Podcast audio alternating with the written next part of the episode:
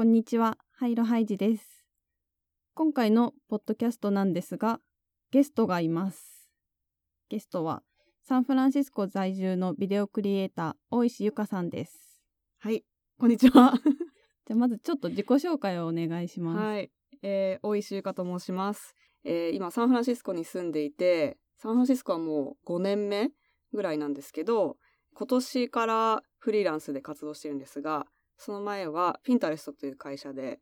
それも5年ほど勤めていて、で結構ずっとテック業界にいながら、あの、まあ、YouTube とか、そういうクリエイター活動もしつつやってたんですけど、ちょっと今年はクリエイターの方をメインでチャレンジしてみようということで、2019年はフリーランスで活動しています。フリーランスの活動としては、うん最近 WWDC のうん、レポート。をしに行ってたよね。はい。今回の WWDC6 月にあったのと、あと3月にあったあの発表会にも呼んでいただいて、なんか記者団みたいな、うん。あのメディアの方々と一緒にちょっと YouTuber 枠みたいな感じで呼んでいただいて、あじゃああれは公式にこそう。う呼ばれて行ってたんだ。そうなんかメディアみたいな感じでうんうんうん。呼んでいただいて行ってきました。なんかツイッターで、うん。その場で実況してたでしょ、うんうんあれめちゃくちゃわかりやすかった。あありがとう。なんか、そう、今回も3月も、まあ、実況ツイートを iPad Pro で、めっちゃ怒涛のあツイート。すごい全部そう。iPad でやって Pro でやってて、でもちょっとなんかね、Twitter アプリが iPad で若干バグってて、うん。なんか日本語の変換が、なんていうの、あの、候補出るじゃん。うんうん、あれが見えないのね。なんかバグってて。でもそれ勘でやりながら、2個目くらいにそうこの文字多分二個目みたいがな。感想は、あの、ドライの方の感想じゃなくて、私の意見の方の感想みたいな。はいはいなんかわかんないけど、そういうのを、あの、やりながら、めっちゃ頑張って、えっと、WWDC は2時間ちょっとぐらいの発表だったんだけど、50ツイートぐらいやってて。そんなにあったんだ。そうそうそう。すごい。で、まあ動画とかもつけつつってやってたから、うんうんうん。うん、でもすごい皆さんに楽しんでいただいて よかった。なんかその後まとめ動画にする時もみんなの関心が今回どこにあったのかうん。もツイートでなんか投票受け付けてたよね。うんうんうん。そうだね。なんか、個人ならではのやり方かなと思って、結構他、本当に他の方みんな、あの、まあ、 Engadget とか、 Gizmodo とかそういうメディアの方だったから、私の、私をフォローしてくれてる人がどういう興味なのかっていうのは多分そのメディアをフォローしてる人とちょっと違うかもしれなかったから、まあ、そういう意見も取り入れつつ、ですごいやっぱびっくりしたのがみんな iPad にすごい興味があることが分かったりとか、えっ、とその、まあ、4つしか選択肢をつけれないから iPad と Mac Pro、iOS とか、なんかいろいろこうあの選択肢を作ったんだけど iPadOS が新しく出るんだけど、うんうん。うんそれのその投票がもう50%ぐらいになってて、あとがまあちょこちょこ、まあ、A- AR が次だったから結構それも面白かったんだけどその順にちょっと作ってみようかなみたいな感じで意見を取り入れつつ自分のコンテンツにも活かせれたからよかったかなと。あの SwiftStrike だっけ、うんうんなんか AR ゲームみたいなの、あれなんか面白そうだったね。ねあれなんだろうなボーリングおすごい大きいボーリングみたいな感じのゲームなんだけど、iPad を使って AR 上でこうボールに iPad を当てて、うんうん。でピンを倒すみたいなゲームだったんですけど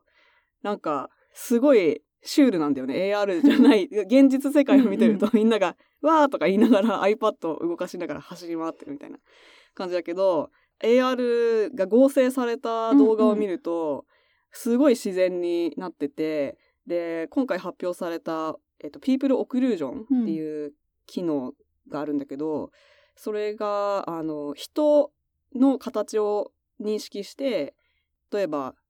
まあ、今までの AR ってそのものを空間に置くうん。のって何もない床とかテーブルとかにポンって置くのは、まあ、できる。まあ要は映像の上にオーバーラップしップしてまあ、ちょっと影とかつけるとそれっぽく見えるみたいな感じだけど、例えばそのカメラと物があるべきものの間に人とか手をうん。あのかざすと手の前に来ちゃうみたいなそのうん。オーバーレイしてるだけだから、だけどもしそ本当にそこにあるものだったら手が手前にあったら手はうん。手前に見えるはずじゃん。なのでそのそういう見え方をするようにオクルージョンっていうのはなんかそれをマスキングするみたいな感じの AR でよくある機能なんだけど、うんうん。それをリアルタイムでできるようになっていてでなんか本当にそのゲームをやってると、うんやっぱりすごい動きが激しいしと60フレームでリアルタイムで動かしまくってで人をちゃんとそのマスキングしてるししかも私結構その日なんかちょっとピラピラした 袖の服を着てたんだけど、あそれもちゃんそうピラピラもちゃんとなんか抜かれてて超すごいなと思って、えあれはさまずゲームを対戦する相手はまずまあ iPad を持ってるじゃない、うん、でなんか結構ツイッターとかに流れてた映像を見るとそもそも合成された状態の映像が出回ってたと思うんだけど、うんうんあれはその対戦してる人以外も iPad でかざすとあれが見えてたってこと？そうだね。そうだね。2人で対戦するから2人も自分のその状態が見えてるんだけどもう一人なんかその様子を撮ってくれうん。るお兄さんがいて、その人たちもその2人が対戦してるのとあのその AR の状況が全部見えてる。から確かにそこあんま考えてなかったけど、うん。あれはその状態のやつをスクリーンキャプチャーしてる動画、うんうん。なんか私それが一番面白いなって思ったね、確かに今までも例えば iPhone の AR ゲームとかで対戦するみたいなのってあったと思うんだけど、でも今言ってたみたいに周りの人から見た時にうん。何が起きてるのか分かんなくて、ね。みんながただ走ってるだだけに見えてたと思うんだけど、うん。うんなんかその第三者も iPad を通じてゲームの様子が見えるっていうのはなんか一番面白いポイントだなってなんか思った VR もそうだけどその周りの人が面白くない時って結構あるか あるある。らあの、P、PSVR も最近じゃないか。結構数年前に出たけどあれってテレビでそのその人が見えてる VR の状況が見れるとすごい周りも盛り上がるっていうか、面白いんだけどそれが見えないと本当に何やってるんですか？みたいな。そうそうそう。だからその体験も含めてまあ AR とか VR がなんだろうなんかセットアップが充実したりリアルタイムで共有できるようになると、さらに面白くなるのかなと思う。なんかいわゆるビデオゲームみたいなものって、うんそのまあ、実況中継とかも Twitch とかであったりするけど、うんあれもそのプレイしてる人以外もうんそれを見るだけで楽しいっていう体験がうんあったと思ってて、確かに。なんかそれが AR でもうんできるっていうのそうはだね。すごい面白いなうんと思う。うんうん。WWDC のキーノートでもあのデモでマインクラフトうんのそう AR 版みたいなのを今開発中ですみたいなデモがあったんだけどそれもなんかすごくてとサイズを変えれる変えられるから例えばテーブルの上で私世界作ってますみたいな見見え方もできるしもうそれを超拡大して中に入ってでその中をた自分が作ったマインクラフトの世界を探検するみたいなのもできるし、なんかすごい新しい時代みたいな、うん。それを本当になんか子供たちがやってたら、うんうん。なんかそういう AR ネイティブの子供たちみたいなのが出てくる時代だなって思ってすごい。大人でも面白いと思うけど、うん。子供だったらなんだろう現実にはできないサイズ感のものを作ったりとかできるから、楽しそうだなと思った。なんか iPhone が出始めた頃に子供が触ってて絵本とかうんでもうタッチできるものだとうんうんうん思い込んで育ったみたいな話ってあると思うんだけど、本をピンチズームするみたいな。そうそうそう。紙の本とかでもそういう動作をしてしまうってうんうんうん。あったと思うんだけど今後はそれがもっとえなんでこの絵飛び出してこないの？とかあ多分そういうね感じに置き換わってくってこと、うん。またアップデートされていくんだろうね。が私たちの感覚ではちょっと怖いというか未知の生物じゃないけど、うん。なんかそういう子供に育っちゃったら良くないんじゃないかみたいな感じで思いがちだけど、まあ、どのテクノロジーが生まれてきた時もきっと大人はそう思っているけどみんな大丈夫だから、うんうん。多分そんなあの超心配する必要はないと思ってて、VR だとやっぱり本当にフィジカルに目に悪いっていうのはあるからそうだよね。すごい近いというかね。そうそうそう。それはさすがにあんまりこう目のピントが合わなくなるとかそういう器具がある年齢だったらあんまりやんない方がいいと思うけどなん。かそういう新しいテクノロジーに若いうちから触れてそういう感覚をもうナチュラルに得られるっていうのは別に全然怖がる必要ないんだろうなってうん。うん思,、思おうとする。なんか反射的になんかえそんな子供がいたら怖いみたいななんかうん。ピンチズームしてる子供怖いとか思いがちだけど、その辺はこれからなんかどういう進化をしていくのか楽しみだなとうん。思うようにしてる。AR の話のつながりでいくと、うんゆかちゃんは最近毎日 AR っていうコンテンツを作ってるよね。そうね。ツイッターで毎日 AR っていうのをなんか、本当に毎日やはやってないんだけど、週に何回か投稿してて、それ実は、ハイジちゃんのなんかデイリーパターンもうん。参考というかあインスピレーションを受けていて、うんうんやっぱり新しいことを始める時って、最初の、何？な全然しょぼい時の成果物ってあんま見せたくないじゃん。でも、それを見せることがむしろ大事かなと思ってて、うんえっと、私も AR 本当初心者で、今 Facebook が提供している SparkAR っていうソフトを使って、インスタグラムのストーリーズのカメラで使えるカメラエフェクトを作ってるんですけど、それの工程とか、なんかちょっとテストで作ってみた変なやつとかを、あの、ギフに、ギフ動画にしてあげたりとかしてるんですけど、それを見て、面白いと思ってもらえたり、やってみたいと思ってもらえることの方が、なんか私が超完璧です。なんかすごい成果物を出すよりも大事かなと思ってやってます。そうだよね。なんか特に新しいツールとかってすごい敷居が高いから、使い始めるまでにもハードルがあったりすると思うけど、でもゆかちゃんみたいに最初にというか早い段階で使い始めた人が、その過程をアップしてくれてるってすごい勇気をもらえるっていうか、うんめちゃくちゃ参考になるなと思った、うん。私もゆかちゃんがそれをやるまであこんなに簡単に AR って作れるん。だって知らなくて、そうだね。特に AR みたいな新しい分野っていうか、あんまり競技人口っていうのなんて言うんだろう。なんか 人、やってる人が人競合がいない。競合がいないのは、まあすごくいいんだけど、でも、なんだろう、みんなもチャレンジしようよみたいな。うんやってほしいみたいなそうそう。で、私も本当に始めたばっかりだから、そんなに教えられることないんだけど、うんでも、なんだろう、その、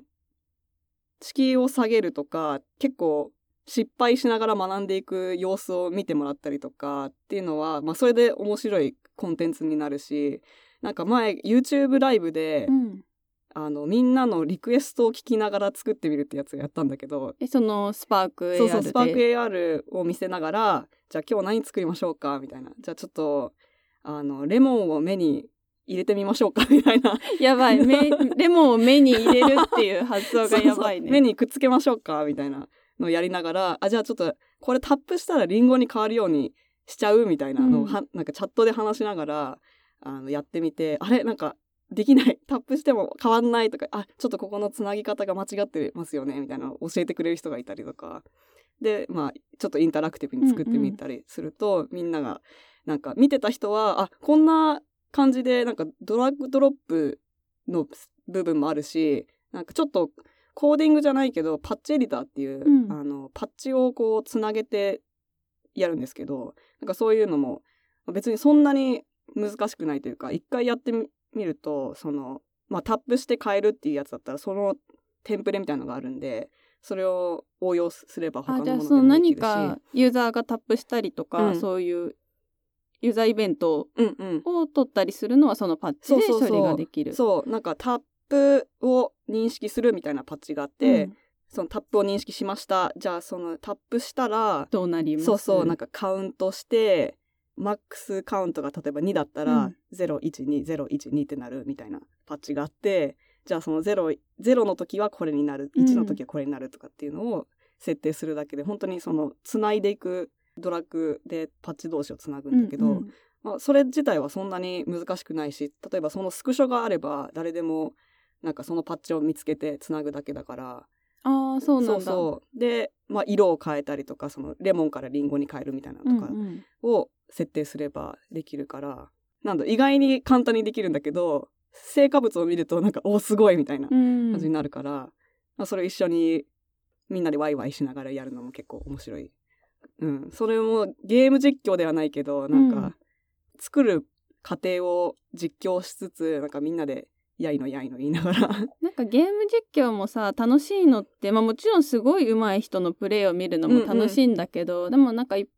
もう一方で人気な動画って初心者のの人が失敗しながらやる過程が面白かったりとか、うん私もなんかゲーム実況したことがあるんだけどむしろ初心者だったりすると周りの人が教えてうんうんうん。くれて進めるみたいなこともあって、なんか必ずしもエキスパートうん。だけじゃなくて初心者の人うんうん。も配信すると、ね面白かったりとか、そうだよね。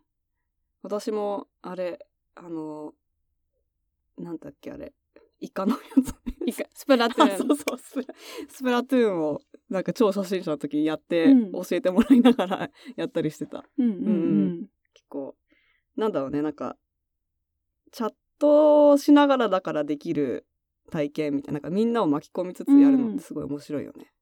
あと実際さ最初のツール使ってる時ってまあ結構つまずくことはあるじゃない、まあ、それで多分嫌になっうんてやめたりとうかん。することってあると思うんだけどだからそういう時に今言ってたみたいにライブでチャットしながらうん。反応もらえたりとか、うん。教えてもらったりとかするとすごい。続けられそう。なんかつまずいてる時めっちゃもう冷や汗めっちゃ出るけどね。なんかあライブし5てるから。分ぐらいなんかあれ？できない。タップしても変わんない。わかんないみたいな。すごい焦りながらやってたらなんか「なんとかですよ」とか言って教えてくれる人がたまに来るけど、でも、まあ、基本は100人ぐらいに見られながら「うん。やべえわかんない」みたいな感じだとちょっとね焦るけどね。うんうんうん。あんまりないよね。なんかその1対他の時にうん。人前でだって喋るっていう時って大体講義とかでも、まあ事前に準備して、完璧な状態でまあ、臨もうとするじゃない。ね、だから自分がそもそも完成したことないやったことなうん。いことを人前で やるって結か。構焦る。うんうん。けどまあそれも含めてコンテンツです。ごめんなさいみたいな 感じだけど、うん、今そのスパーク AR は誰でも使えるの、誰でも使える、うん。ただインスタグラムにそのエフェクトをアップロードするのが今ベータ版でホワイトリストに入ってるクリエイターしかできないんだけどでもこの前の F8 で今年の夏に誰でもアップロードできるようになりますっていう発表があったから夏とはって感じだけど 多分7月から9月ぐらいの間みたいな。うんうん。あいつかあのオープンになるのでそれもできるし Facebook は今誰でもアップロードできる。あ、うん、なるほどね。一応審査があるんだけど一回上げてまあ23営業日で申請が通ると使えるようになる、うん。まあでもじゃあやりたいと思ってる人がいたら今から触っとくのがいいってことだよね。そのうんオープンになる前に使い方をうん。勉強しておくと。うん、特に多分日本人だと他にやってる人っているのかな？あんまりゆかちゃんしか私は知らない。あのいるんだけど私の師匠みたいな、人がいてすごいなんかあの多分エンジニアの方で日本のすごい難しいパッチを作ってそれをシェアしてくれたりあしてコミュニティの中でシェアししてくれる人とかいてそういう方もいるしちょこちょこ私のスパーク AR の動画を見て始めてくれた人もいるしちょこちょこいると思うんだけどなかなかあんまり見つけ方が分かんないから。あー確かに、うん。なんかゆかさんのやつを見てやりましうんうんたみたいな感じでタグしてくれると分かったりするけど、うん、どうなんだろうね。あんまりその Facebook のオフィシャルコミュニティみたいなのがあってそこでみんながなんかシェアしてる。そうそう成果物シェアしたりとかこれやり方わかんないですとかやってるんだけどなかなかやっぱり日本人がシャイなのか、うん。あんまりその私とそのすごいシェアしてくれる久能さんっていう方がいるんですけどその人ともう2人ぐらいしか日本人の名前を見かけたことがないから、うん。であとは結構アメリカヨーロッパの人が多いかな。うん、でもエフェクトを使ってくれる人も面白くてなんかあそのインスタグラムにゆかちゃんが上げてるやつ。私が上げて私のことをフォローすると全部なんかアンロックできるみたいな感じだから、すごいフォロワーが増えたんだけど 結構なんかロシアとかロシアブラジルインドネシアとか、ん。なんかすごいあんまりアメリカじゃないっぽい国からフォローがいっぱい来て、それみんなどうやって見つけてるんだろうね。今ってうん。公式にさ、そんうなん。フィルターの検索ってないよね、そうあないの。だからえっとねエフェクトのキュレーションアカウントみたいなのがあって公式の。公式じゃなくてなんかそういうのをやってる人がいるんだ。あそう探してそう探してなんかフィルターをレビューしてますみたいな感じのアカウントが結構何個かあってその人たちが紹介してくれるとそこからフォローバックが来るみたいな。なるほど、うんうん、なかなか面白いエコシステムができて、うんうんうん。だから多分そのエフェクトを使うのが好きな人がそういうキュレーションエフェクトアカウントをフォローしててでそこからなんかタグされた人とかあこれ使ってみたいみたいなのをタップして私のプロフィールとかに来てフォローしてくれるみたいな感じの流入経路だと思う。あーそうなんだ。いやなんかちょっと不思議だったんでね、うん。今公式にそこまで押してる感じでもないから、でも今後その夏にオープンになるんだけど、えっと、今もちょっといろんな機能がテストされてて、私のアカウントに行くとエフェクトタブがあるの。で普通のそのエフェクトをアップロードしてない人にはない第4のタブみたいなのがあって。それゆかちゃんが作ったフィルターが並んでいる。そう。あ見えないねハイジちゃんのアカウントそう今ちょっとと見てるんだけど。こんな感じで 今見せてるけど。これ？あちょっと今見せてもらってるんですが、あ面白いフィルターをアップロードするときに、このサムネとか名前とかをアップロードするときに、なんかサンプル動画みたいなのをあやんなきゃいけなくて。そうなんだあじゃあフィルターをアップロードするたびにゆかちゃんが自分で使ってる様子をそうそうそう。でも大体さ、そのフィルター作り終わるのってさ、なんか夜中だから、なんかめっちゃ疲れた顔で、ああ、こんな感じです、みたいな。だけど、今までは、その、このサンプル動画使われてるところがなかったから、なんか適当にやってたんだけど、多分今後この UI が普通に見えるようになっちゃうから、ちちゃんと、ちゃんとしたサンプル動画撮んなきゃみたいな。そうだね。今まではインスタグラムストーリーの中だけでシェアされてたから、まあ、結構それって気軽というか、まあどうせ消えちゃうしみたいうんなうん。感じでアップしてたってことだよね。そう。今後はフィルターを持ってる人のアカウントに行ってあどれ使おうかなみたいな感じで発見される経路もあるかもしれないから、うんうん。まあもうちょっとちゃんと昼間にやろうかなみたいな あとインスタグラムでもう一個今日聞きたかったのが、うん。ゆかちゃんあと岐阜アニメ投稿してるよね。うんうんうん、そうね。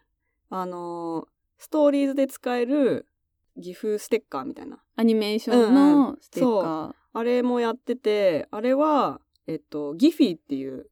自負動画をいっぱいアップするプラットフォームだよね。プラットフォームがあって結構あそこすごいのがいろんなとこと API 連携していて、うんうん。インスタグラムもその API でストーリーズの GIF ステッカーみたいなところで検索できるようになってるんだけど、でそれも一応誰でもアップロードできてでもアカウントがなんかアーティストアカウントみたいなのを作んなきゃいけないんだけど、うん。あの一応それは誰でもアプライできるからうんうん。できるんだけど、で私そのそのチュートリアルも作ったんでもし興味ある方は、私の動画から GIF の作り方とそのアーティストアカウントの情報をまとめた動画があるんですけど、まあ、そんな感じでなんかいくつか今作っててあそうハイジちゃんにも手伝ってもらった、うん。私の YouTube のブランディングに即した、あのまあ、フォントとか選んでもらったから、うん。そのフォントで例えばニューポストみたいなやつとか、ニュービデオとかタップヒアみたいなやつを、あのちょっと動かしたやつ作ってやると、まあ、私のストーリーに来るとちょっとその YouTube のブランディングと合ってるような感じでなんだろうなんかその統一感を作れるからちょっと作ってみました。そうなんか補足しておくとそう前にゆかちゃんの YouTube のブランディングとしてサムネイルのテンプレートを作ったりとか、まあ、あとはゆかちゃんが Twitter だったりとか YouTube のカバーに使っているビジュアルうん。だったりとか、ロゴも作ってもらっうん。たし、あそうだね、うん。そうそうゆかちゃんのロゴを作ったりとかっていうのをしてたんだけど、まあ、今回そのアニメーションはそれをベースに世界観が合うようなうんうん。ものを作ってるんだよね。うん、あのプロセスも結構面白かったよね。なんかいろいろ話し合って、あそうだね。こういうその私はアナログとテクノロジーの間みたいなところを交差するうん。部分が好きみたいな話をしててでなんかそういうちょっと手書きっぽいテクスチャーみたいなのを混ぜつつっていうので、二人でピンタレストであのシークレットボードを作ってあそうね、うん、そそんなイメージみたいなのを うんうん。共有して、でハイちゃんがなんかこういろいろ色とかも選んでくれてっていう。ブランディングを私がするときは、まあ、まず最初にヒアリングからするんだけどゆかちゃんの講師としてあるのは結構もうまあものづくりを核に置いていてで、まあ、YouTube みたいにデジタルで映像を作ったりっていうことももちろんゆかちゃんはやってるんだけどなんか話を聞いてた時にデジタルのものづくりだけではなくてアナログなうん。制作もやっているしやっていきたいっていうことを言っていて、そうそれが結構なのでブランディングする時に考えのコアになっていて、今ゆかちゃんが説明してくれたけど結構グラフィック作る時にブラシっぽいアナログっぽい表現をなるべく入れるようにうんうん、したりとか。でその後ハイちゃんが作ってくれた結構あれ1年以上前かな。そうだねちょうど1結構時年ぐらい間前か経っちゃってるけど、でも最近あの新しいなんかトランジションのエフェクトをうん。うん導入したんだけど、あ見たよ。なんかブラシが シュッシュッシュッうんうん。あれもなんかそのテーマに即してるようにしたりとかその色があのちゃんとテーマカラーに合ってるようにしたりとかっていうことで、なんかひそれをそのルールを決めてもらえると私の追加で必要なものとかうん。も自分でなんとなくそれに合うように作れたからすごない軸足がそのハイちゃんが決めてくれたブランディングうんうん。であって時間が経つとね新しいアセットが必要になったり、うんうん。新しいエフェクトがつ作りたくなったりするからそれに合わせてなんか進化できていてとても助かってます。うんうん。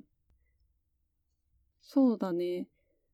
あでも今それを聞けてすごい嬉しいなって思ったのは結構ブランドの立ち上げの時に関わることが多くて、うんそうすると結構ガイドラインを作ったりするのね、うんうん。色指定だったりとかこういう雰囲気でっていういわゆるムードボードって言われる写真だったりとか、そのコラージュみたいのを集めたりとかするんだけどなんかその一方で私が逆に今度その後の運営までずっと長く関わることが少なかったりとかして実際に私のガイドラインがどう今後反映されていくのか、どう運営されていくのかっていうのが今私的に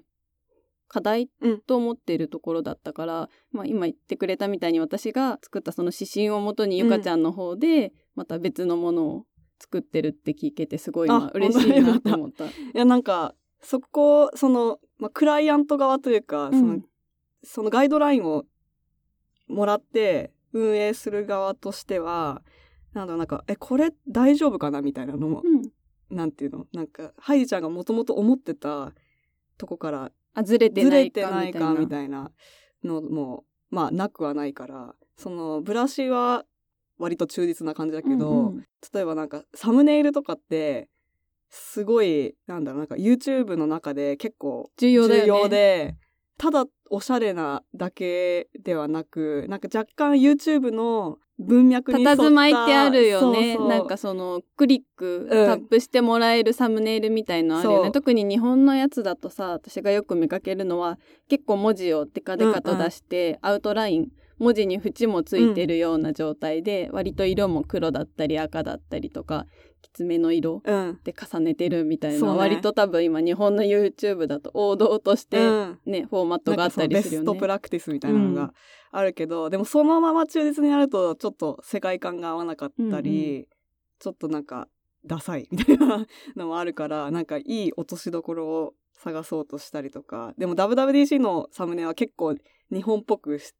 あえてしてみたんだけど、うん、なかなかね YouTube のそのパフォーマンスも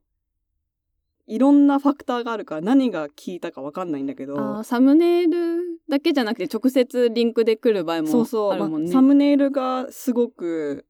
クリックを誘発したのか、うん。まあもう内容がすごいタイムリーだからそのタイミングみたいなのもあるし、検索で引っかかって検索もあるしなんかツイートしてくれた人が多かったとかうん。もあるし、あとキーワードの追加の仕方で例えばアップルの動画を見てたら横に出てきてるとかああなるほど。そのなんか関連のあの流入ってすごい多いからその関連に出れたかみたいなのもあるからあじゃあ結構普段キーワード追加するときってうんキーを使ってるの、一応なんかそういうツールというか Chrome エクステンションみたいなやつがあってそうなんかおすすめのやつとかこれがなるほど。いいんじゃないですかみたいなのがあったりするからそれをまあ一応参考にしたりとかしてるんだけどそういろいろ考えることがあるから何が聞いたかわかんないんだけどうん。ササムネもね難しいですよね。一応看板だからうんうんなんか、なんだろう。あんまりこうクリックベイトっていうかつ釣りっぽくしたくないんだけど、まあ、それが効く場合もあるからバランスですね。短期に見たら多分聞くサムネイルとかね、うん。多分あると思うんだけどでも一方で長期的に運営していくっていう時に多分統一感があるのは、そうだよね。なんか大事な気がしていて、要はたまたま見かけた時にもあなんか見たことあるぞうんうんうん。みたいな、前見たことがある。かなみたいな、うん。そうだよね。あの私のチャンネルで歴代2番目に見られてる動画があって、なんか北欧に12日間行くのにうん。キャリーオンで行きましたみたいなパッキング動画なんだけど、なぜかそれがめっちゃ見られててそうなんだ。えっとでもそのサムネがめっちゃ適当にやったからそんなに見られると思ってなくて なんかすごい適当なサムネでなんかむしろあの写真をただペタって貼っただけで、うん。実はサイズ合ってないのね。あそうなんだ。比率がずれてる比率合ってこと？なんかそすっごい適当で文字も書いてないしただ写真なんだけど、なぜかそれが12万回ぐらい見られてるからもうな何なのか分かんないみたいな、うんうんところもあるけどね。うん。はい。あとゆかちゃんの結構普段の制作その前に一緒にコラボレーションした時にも思ったんだけど結構 iPad で完結する作り方をしてたりするよね、さっきのアニメーションもうんうん。なんかそれこそゆかちゃんの動画を見たんだけど iPad のプロクリエイトって結構うん。イラストレーターさんとかがよく使ってるうん。追いかけアプリがあると思うんだけどなんかそれで作ってるんだよね。そうだね。そう実は私今 MacBook 持ってなくて。え？持ってないの。えどういうじゃあ制作関係の？あえっと iMac Pro あなるほど。と iPad Pro うん。で、ラップトップがないんですよ。なるほど。そうあの会社を会社勤めの時会社のやつがあったんだけど、あそう会社だからなくてで会社を辞める時に MacBook 買うか iPad 買うかみたいな感じで、でまあ iPad 買った方が面白いかみたいな 感じで iPad Pro をあのマシマシうん。スペックで、うんうん。ぜ一番高いやつみたいなの買ってみて。じゃあもう完全にラップトップの置き換えとして iPad は買ったんだ。そうなの。で結構正直なところできないこともいっぱいあって、うんうん。若干そのイライラすることもあるんだけどでもまあ逆に iPad でしかできないこともあるしそのペンシルで、ね、お絵かきしたりとかっていうのうんすごい、そうだよね。今までだったらなんかラップトップとうん。ペンタブレットみたいな感じでね、2つデバイスを用意しなきゃいけなかったのが1個でうん。完結するのはめちゃくちゃいいよね。うん、そうなのでそういうちょっとチャレンジングな環境に今自分をあえて置いているんだけど、うんうん、そうだね。だから iPad でできることをそういう環境に置くことによってなんか iPad でじゃあ何ができるかなとかっていうのを考えたりとかして、発想の仕方を変えるようになった。うんだね。まあでも一番多分困ってるのは動画編集がアプリでしかできないから、うんうんちょっと今 iMac でやってる時はプレミアプロを使ってるんだけど、キーボードショートカットとか使いまくってうんうんうん。めっちゃ早いのね。だけど、えっと、Adobe のプレミアラッシュっていうその、うん。えっと、プレミアプロの簡易版みたいなモバイルだったり iPad 用そうの。そうもの。があるんだけど、まあ、それさすがにちょっと、まあ、簡易版なのでいつものその十何分のあの動画とかを編集するのにはちょっと物足りなかったりとかするから。うん、で、まあ、ルマフュージョンとかあ新しいそういう結構機能が満載のアプリとかもあるんだけど、まあ、それでもやっぱりキーボードショートカットの慣れとかそうだよね。機能がの慣れとかもあるから本当はプレミアプロを iPad Pro で使えたら一番最高ですみたいな 感じなんだけど。確かに、うん。私も今制作でデザインツールは Figma をメインに使ってるんだけど、なんかそれが一応ブラウザベースなんだけどただ多分モバイルのサファリに対応してないとかで、iPad で使えなかったの、ね、あそうなんだ。ただなんか最近のアップデートでなんか使えるようになったみたいなへのーを Twitter で見かけたから今度試してみようと思ってるんだけどでも私もそのメインのツールの Figma がなんか iPad で使えるようになったらもしかしたらラップトップをお。置き換えられるのかみたいなのを今ちょっと夢見ている。あの新しくその WWDC で発表されたうん。iPadOS が9月に多分アップグレードできるようになるけど、それのサファリはデスクトップバージョンを最初からあのリクエストしてくれるからなるほど。デスクトップサファリで開けるものは開ける。ようになると思う。あの今までその私が困ってたのはあれ Google スプレッドシートとか Google Docs が今までだと別アプリを使わなきゃいけないで Google スプレッドシートのアプリがマジでやばい出来なの。そうなんだ。か超バグってて、なんかセルを複数選択できないみたいな。スプレッドシートアプリとして破綻してるレベルだったんだけど、なんかそれがもう多分 Google がそのアプリを直すよりもうブラウザーで使えるようにした方が早いみたいな感じの,、確かに。あのディシジョンになったのかわかんないけど、えっとまあ、次多分この秋からちゃんとブラウザーで使えるようになるので。なるほど。ん。でも結構さ、今いろんなツールってもう大体ブラウザベースで動いてるものも多いじゃない、うん。だからねデスクトップの環境をそのまま iPad で使えるのそう。は結構大革命というか、そうそう。本当にその私の今の MacBook がなくて外出先では iPad Pro でやるしかないっていう状況なのでもうよりデスクトップというか MacBook に近づいてくれればすごいそれだけ嬉しいんだけど、うんうん。でもその分あのなんだろう iPad を大きい iPhone として使ってる人とかもいるからなんか例えばちょっとお年寄りとか大きい画面でなんか簡単にタッチで使いたいみたいなうんうん。人とかもいたりとか、なんかその別に iPad を Mac に寄せてほしいと思ってる人ばっかりじゃないから、うん。その方向に行くことによってなんかちょっと嬉しく思わない人もいるみたいだけど、うんうんうん。私個人的に Mac により近づいてくれれば嬉しいしなんならもう MacOS を入れてくれみたいな。そうだよね。特にやっぱ何何かしら制作に関わってる人はねそれは大きそう、あの特に iPad Pro ってすごい処理能力とかもすごいから、多分今の私のお絵お絵描きを Procreate でちょっとお絵描きするとか、なんかドキュメントとかノート書くとかだと全然使い切れてないうんうんから、このパワーをもっとゴリゴリにパワーを使ってあげたいっていうのは思っててそれこそ AR とかやり始めたらもうちょっとスペックが必要な処理処理とかが必要なあの作業になると思うから、まあ、それも AR を iPad Pro でやるのもすごい楽しみ。とちょっとまた YouTube の話に戻るんだけど普段ゆかちゃん動画制作する時って事前にシナリオを考えたりとか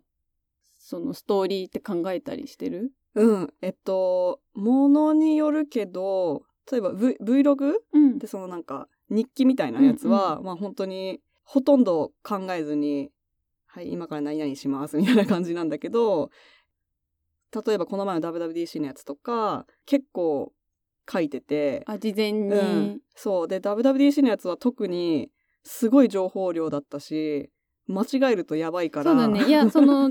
WWDC のレポートの動画見たんだけど、なんかめちゃくちゃ詳しくゆかちゃん解説しててうん。すごい見やすいなと思ったんだけど、でもなんかそうそれをどうやって作ってるのかすごいうん。気になって、あのー iOS、iOS、MacOS、WatchOS をまとめた動画があって、それ18分とかになったと思うんだけど、あれとかは、あの、シナシナリオというか、スクリプト、うん。7000字だったから、なんか本当にすごい。すごい。あじゃあもう原稿を読み上げるみたいな感じであれは作ったんだ。そう、原稿みたいなのを作って、一応あの、箇条書き？うん。だけど、まあ、ある程度結構ちゃんと書いて、で、それを、今までなんか結構いろんな方法を試してて、えーテレプロンプターって日本語で言うかな？あの、なんていうの、カンペのうん。スクロール勝手にされるやつあはいるじゃん。あれを、なんかブラウザでできるやつがあって、うん。一回それを試してみたことがあったんだけど、うんうんそれだと なんか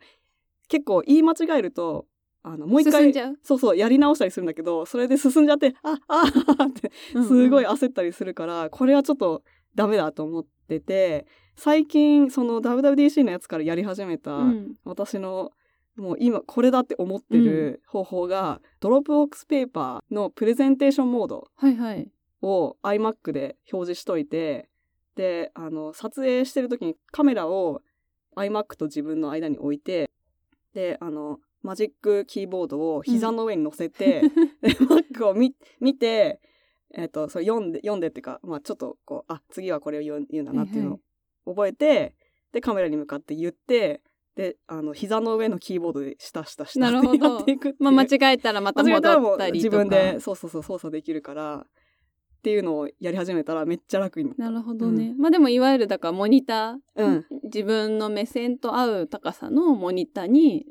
そう。文字を映しておいてて。原稿を読み上げると。読み上げるとやっぱり読んでる感じにカメラ目線じゃなくなっちゃうから、はいはい。あの、一応言うときはカメラ目線で言って。あじゃあその言うちょっと手前にチラ見しておいてでもチラ見見してるとこカットするから、うん。全然大丈夫なんだけど、そ う そんな感じでやってます。だから7000字を読み上げて50分ぐらいのフッテージになって、うんうん、で、それをカットしまくって18分とかになるみたいな。すごい。え編集ってさどれくらい時間がかかるの、編集はもちろん動画によるとは思うけどね。どれぐらいかかるかな多分、平均6時間ぐらいかな。でも今回のその WWDC のやつは、その7センチ書くのに10時間ぐらいかかってるから。まず事前にそうそう、事前のやつがめっちゃ時間かかった。編集がえ6時間？うん、で事前準備が10時10時間間とかかかってるやつもあります、ね。すごいえその10時間かけてるのは、うん。まあでもリサーチというか。そうそう。調べてキーノート見直して、うん。他のセッションとか見たりとかしてってやってたら結構時間かすごい。そうなんですよ。だからそそれが時間かけたら一応あの今回のやつすごい見てもらえてるんでうん。よかったけど、それの努力に伴わない時もあるから、そういう時はちょっと悲しい。うん、まあでもね何が本当刺さるか結構わかんないこともあるから、うんうんううんん面白いですね。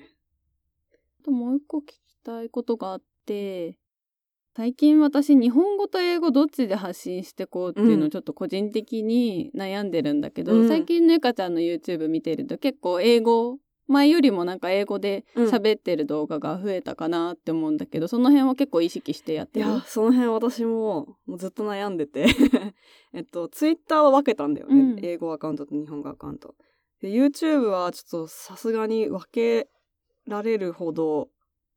なんだろう、このゼロから積み上げるのが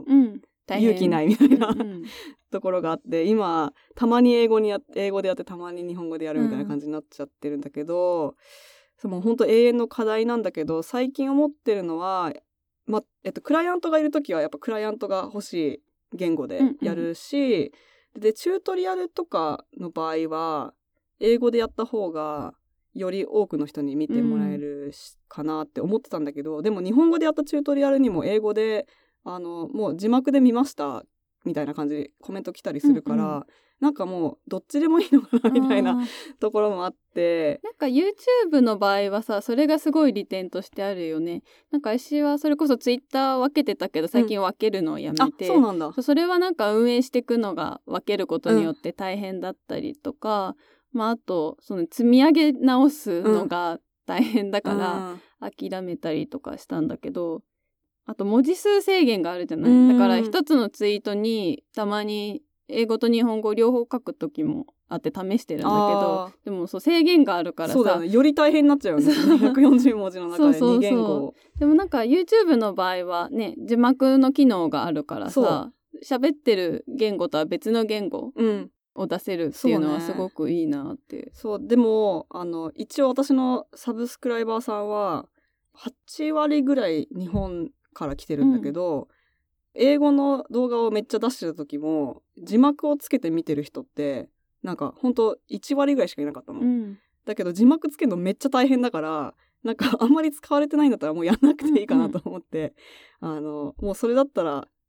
ね、なんかより多く動画を出した方が多うんうん分楽しんでもらえるし、まあ、結構、まあ、動画だとビジュアルの楽しみ方だから別にそんなに精密なあの情報が分かんなくても特に Vlog とかだとなんか景色を楽しむみたいな。そね。そもそも音もね結構雑談っていうかうんそこまで重要なこと言ってなかったりするもんね。多分あの WWDC のこのまとめですみたいなあれはかなり言語ヘビーだかうんらさすがにあれを日本語が分かんない人が18分見るっていうのは結構きついと思うけどしかもさなんか競合も多そうというか WWDC の場合だと、そもそもね英語話者の人でまとめてる人とかもいそうだよね。うん。そうだね。だからそういうことも考えつつ内容によって変えていくのが今はいい運用なのかなって思っているかな。なんかチュートリアルとかだと結構私も調べるんだけどなんかソフトが英語で作られてるやつとかだと、そもそも多分日本のユーザーが少ないのかああんまり日本語でソフトウェアのチュートリアルやってるのうんうんに出くわすことがなくて、うんうんだいたいいつも英語のやつを YouTube だと見てる気がする、うんうんうんチュートリアルは。うんそうだよね。なんかそだからだからこそ日本語でやるべきなのか。そうだよね、うん数が多い英語を取るのかみたいな。うん。それはいつも葛藤ですうんうんね。うん。うん。でも結構なんだろうななんかその字幕一生懸命つけてた時にえ1割の人しかいらないと思ってんだって思ったらなんかじゃあもう英語の方がいいかなって思ってた矢先その日本語の動画がやっぱすごい再生数とか伸びるからあそうなんだ。うん、悩みどころだけど。それもさ鶏卵じゃないけどさ、なんか英語のコンテンツを作ってるから英語圏のフォロワーが増えるのか、うん。なんかそれともそもそもまあフォロワーに、まあ、ある特定の言語の話者の人が多いからそれを作るのかとあかね。か戦略が、ね、そうそうそう。悩ましい。でもそうだね。鶏卵なんだけどでも私の場合そんなにめちゃくちゃフォロワー数がなんかな何百万人とかいるわけじゃないから、全然まだまだこれからどっちにも転べるから、うん。まだ全然じゃあテストし自て、分自分の行きたい方向に向けて行った方がいいとは思うんだけど。でもその行きたい方向がどっちなのかみたいなのも悩みどころだよね。うんうんうん。うん。なので今はいろんなパターンを試してみて何がいいのかうん。探している途中って感じかな。ここでですねちょっとお知らせがありまして、はい。最近同じく、えっと、サンフランシスコに住む女性の人とザ・ポットラックという、まあ、女性のための、まあ、すごいクローズドなうんコミュニティを作ったんですけど、そこにゆかちゃんが加わることになりました ありがとうございます。入れていただいて。ハイジちゃんの紹介で。あそうですね。あのーまあ、基本的にクローズドなコミュニティを目指していて、まあ、家族、まあ、第三の家族第三じゃないか第二の家族みたいなものを目指してるんですけど、まあ、あんまり参加方法みたいなものもなんかルールも決めてなくて基本的にはすでにいるメンバーと会ってフィーリングが合う人うん。を入れてるっていう感じで、で、まあ、その一緒にやってるリエさんサンフランシスコ在住の人とゆかちゃんが実はまあ同じ町に住んでるけど会ったことがなかったので、先月かな？なんか私が2人を合わせたら、もうその場で意気投合して じゃあもう一緒にやりましょうという感じでうん。加入が決まりました。さらにですねザ・ポトラックのインスタグラムをうん作りました。でここでも早速というかあのゆかちゃんと一緒にコラボレーションして、アカウントを開設したんですけどがまず私の方でこういう写真のイメージとか、うんあのポトラックのロゴを作ったりとかもしたので、まあ、こういう色のイメージですっていうのをそれこそムードボードみたいに参考となる写真をいっぱいまず集めてでその後それをゆかちゃんに渡して、うんゆかちゃんの方でビスコうん。のフィルターだったらこういう設定でそれが再現できるっていうのを作ってもらったりして、そう一緒にクリエイティブディレクションをしました。いや、楽しかったです。なんか自分のアカウントで今もう、その、まあ、インスタグラムの運用って統一感がすごい重要じゃないですか。だから自分のアカウントは自分のアカウントで、その、こういうフィルターを使うみたいなのもう決めちゃってるから、なかなかそこから逸脱できないうんうん感じになってるから、で、今私のアカウントは割と青っぽいというか、ちょっと、うん寒色系なんだけどポットラックはやっぱテーマカラーオレンジがメインだしちょっと温かみのある色合いでかつ、えっと結構プロダクトを見せたりとか店舗の様子を見せたりとかっていうことが多くなるから割と色をあんまりいじりすぎないうんうんようにするとか、そういうことを意識しながらなんかこういうこういう感じで加工していきましょうみたいうんなうんのを考えるのすごい楽しかった。そうそうあのロゴというかもともとテーマカラーつけた時からその辺は意識していて、まあ、女性向けっていうことで、まあ、ピンク系というかその辺の色がいいなとは思ってたんだけどいかにも可愛いピンクよりかは、ちょっとオレンジに寄ってた方がかっこいいイメージも出せるし、ちょっと大人のそうだね。うんうん。あとなんかその、そうだ、ポットラックで、アメリカのコンシューマーブランドのリサーチとかをしてるんですけど、うん。結構テーマとして衣食住というか、ライフスタイルみたいなものが結構キーワードとしてあったから、うん。その血の通ってるイメージうん。にしたいっていうのがあって、で、インスタグラムだと特に日本の人のってさっきもゆかちゃんが言ってたみたいに結構青に転んだ色というか、割とちょっと寒色に寄せて結構白も抜けてて、うん。かっこいいみたいな統一してる写真が多いと思うんだけど、まあ、我々の結構活動のベースがアメリカに住む人が多いっていうのもあってカリフォルニア感じゃないけど、ちょっと暖かい日差しというか、なんかそういう印象にしたかった。太陽の感じがあるね。うん、なんかあるよねその地域っぽい色みたいなの。うん、あるある。なんか LA っぽいブランディングとか。あるよね。サンフランシスコっぽいとか、うん、ニューヨークっぽいっていうのはあるよね。そうそう。なんか日本にいた時って結構アメリカの中でそこまで細分化されてるって知らなかったんだけどなんかアメリカのブランドどの町で生まれたのかみたいなことも全然意識してなかったんだけどこれはリエさんと一緒にリサーチする過程でこうその都市によってブランドの方向性が違うみたいなことも教えてもらって、うん、そこから結構意識するようになったんだけど、まあ、住んでる人のタイプとかも全然違うからね、か多分、まあ、好みの好みも違うし求めてる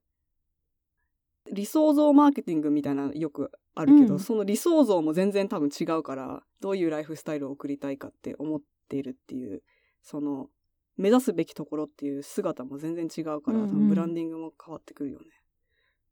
そうやって意識して見てみると結構ブランドの写真のディレクションとかも特色がちょっとずつ見えてきて、面白いなっていう。なんか前にエバーレーンの店舗に行った時に、うん、まあ、結構デカデカとモデルさんを使った写真が飾られてたんだけど結構びっくりしたのは多分日本だと例えば無駄毛みたいなものって全部処理して消したりとかレタッチすることって結構あると思うんだけど、うん、そのサンフランシスコのエバーレーンの店舗の女性のあ女性と男性どっちもモデルはいたんだけど、うん、写真って全部その無駄毛、うん、なんか産毛みたいなやつとかも全部、しかも大きいサイズで印刷されてるから、すごい見えるくらい残ってて、えー、でもなんかそれは最近思うのはそこまで加工しないっていうかありのままの自分を見せるすごい自然なスタイルっていうのは、うん、特に多分カリフォルニアなのかな、サンフランシスコなのかのブランドの写真のディレクションだとある気がしてて。結構今その辺のレタッチしないっていうのは割と全米的にトレンドな気がする。うん、エアリーってあのアメリカンイーグルの下着ブランドとかも、うんうん、そんなもうなんかハッシュタグのレタッチみたいな 感じのなんかキャンペーンとかやってたりとかうん、いろんなボディタイプのインフルエンサーを起用したりとかしてるし、うん、なんかそういうなんだろうな、まあ、あの Aerie の場合は割とビクトリア・シークレットにアンチ。アンチで、アンに喧嘩を売ってるみたいな感じだと思うんだけど。いわゆるモデル体型のスラッとした八頭身の美女ではなく、ってことだよね、そんな人ばっかじゃないし、みんなリアルの生活の中でどうやって、あの、まあ、下着とか本当に毎日身につけるものだし、うん、そんなビクトリアーズ・シークレットファッションショーみたいな、うん、ギラギラのブラとかつけないしみたいな、なんかそういうもっと生活で密着したというか、うんうん、リアリティをもっと求められてるんじゃないかなと思うけどね。まあ、特に今のミレニアル世代って本当インスタグラムとかばっか見てるとさみんながみんな素晴らしい生活を送ってるみたいな感じで見えちゃってうん、割と精神的に病んじゃう人とかもいるじゃない？そうね、うん、常に着飾らなきゃだったり、うん、そのなんだリアルな自分とのギャップに悩むみたいなことだよね。なんかそういう流れの中でやっぱりリアルを見せるっていうのがすごく有効なマーケティングになったりしてるんじゃないかなと思う。うん、うん、そんなポットラックのインスタグラムなんですが、まあ、サンフランシスコに住む我々あとニューヨークと東京にもメンバーがいるので、うん、私たちが実際にうちのブランドの店舗に行ったりとかイベントに行った様子を今後、はい、アップロードしていく予定です。はいじゃあ今日は以上になります、はい、ゲストの大石ゆかさんでした。ありがとうございました。では